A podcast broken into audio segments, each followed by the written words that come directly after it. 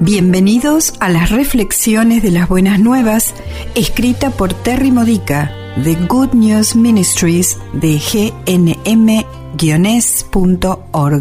Edificando tu fe para la vida diaria usando las escrituras de la Misa Católica. Martes de la trigésima semana del tiempo ordinario. El tema de hoy es el reino de Dios en medio de nuestros sufrimientos.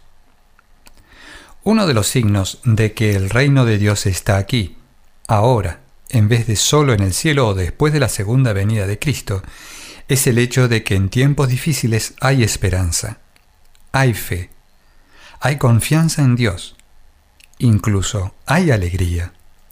Estas pruebas de la existencia del reino de Dios usualmente empiezan muy pequeñas, como pequeñas semillas de mostaza o gránulos de levadura, como Jesús lo señala en la lectura del Evangelio de hoy, Lucas capítulo 13 versículos 18 al 21.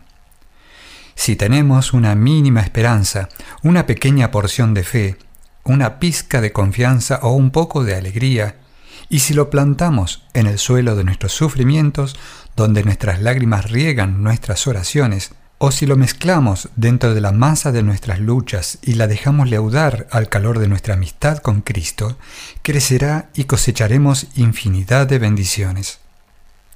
El reino de Dios es un reino del ministerio.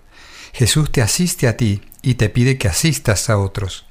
El campo de nuestras desventuras puede producir sufrimiento sin sentido, pérdidas de tiempo, destrucción, dejándonos con cicatrices que nunca sanarán completamente y un dolor interminable. O puede producir un ministerio de compasión, bendiciendo a los demás mientras Jesús los asiste a través de nosotros y dándonos muchas razones para regocijarnos. Para experimentar en este momento el reino de Dios en nuestras vidas, ahora mismo en nuestro dolor actual, tenemos que volvernos hacia Jesús para que nos asista y permita que utilice nuestros sufrimientos en beneficio de los demás, como nos lo demostró con el ejemplo de su propia vida. Únicamente cuando vemos brotar cosas buenas de nuestras desventuras, nuestro dolor se convierte en alegría y nuestras lágrimas se vuelven semillas de las que brotan frutos de bendición del reino de Dios. Nuestra primera lectura de hoy, Romanos capítulo 8 versículos 18 al 25, nos muestra la actitud de alguien que vive en Dios. Estimo que los sufrimientos del presente no son nada comparados con la gloria que nos espera.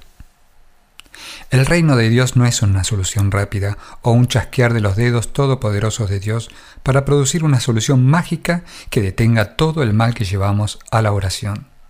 Lleva tiempo, y por una buena razón. A medida que más masa se agrega a nuestras vidas, se requiere más levadura, pero el resultado será un pan más grande que podrá alimentar a más personas. Cuanto mayor sea el campo fertilizado y labrado, al ser arados por las dificultades de la vida, mayor será la cantidad de semillas del reino de Dios que podremos sembrar, produciendo una mayor cosecha y dando más reino de Dios al mundo. El reino de Dios es la gloria revelada, incluso, tal vez especialmente incluso, en medio de nuestros sufrimientos es la gloria que se revela en ti y en mí y por medio tuyo y mío. Es lo que San Pablo llama esperanza. Nuestra esperanza está basada en el poder redentor del amor sacrificial de Cristo. Algún día nuestros sufrimientos terrenales terminarán en la redención de nuestros cuerpos, mientras abandonamos la tierra en el abrazo de Jesús. Mientras tanto, por su amor redentor, nuestra voluntad para asistir a los demás transformará todos nuestros sacrificios en una gran bondad y tremendo esplendor aquí en la tierra.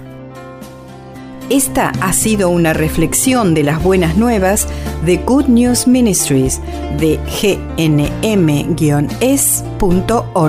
Para más edificadores de tu fe o para conocer más sobre este ministerio, ven y visita nuestro sitio web encontrarás reflexiones para recibir por correo o por mensaje de texto, retiros en línea, recursos de oración y mucho más para ayudarte a conocer el amor del Padre, para acercarte más a Cristo y ser lleno del Espíritu Santo. Visita hoy gnm-es.org.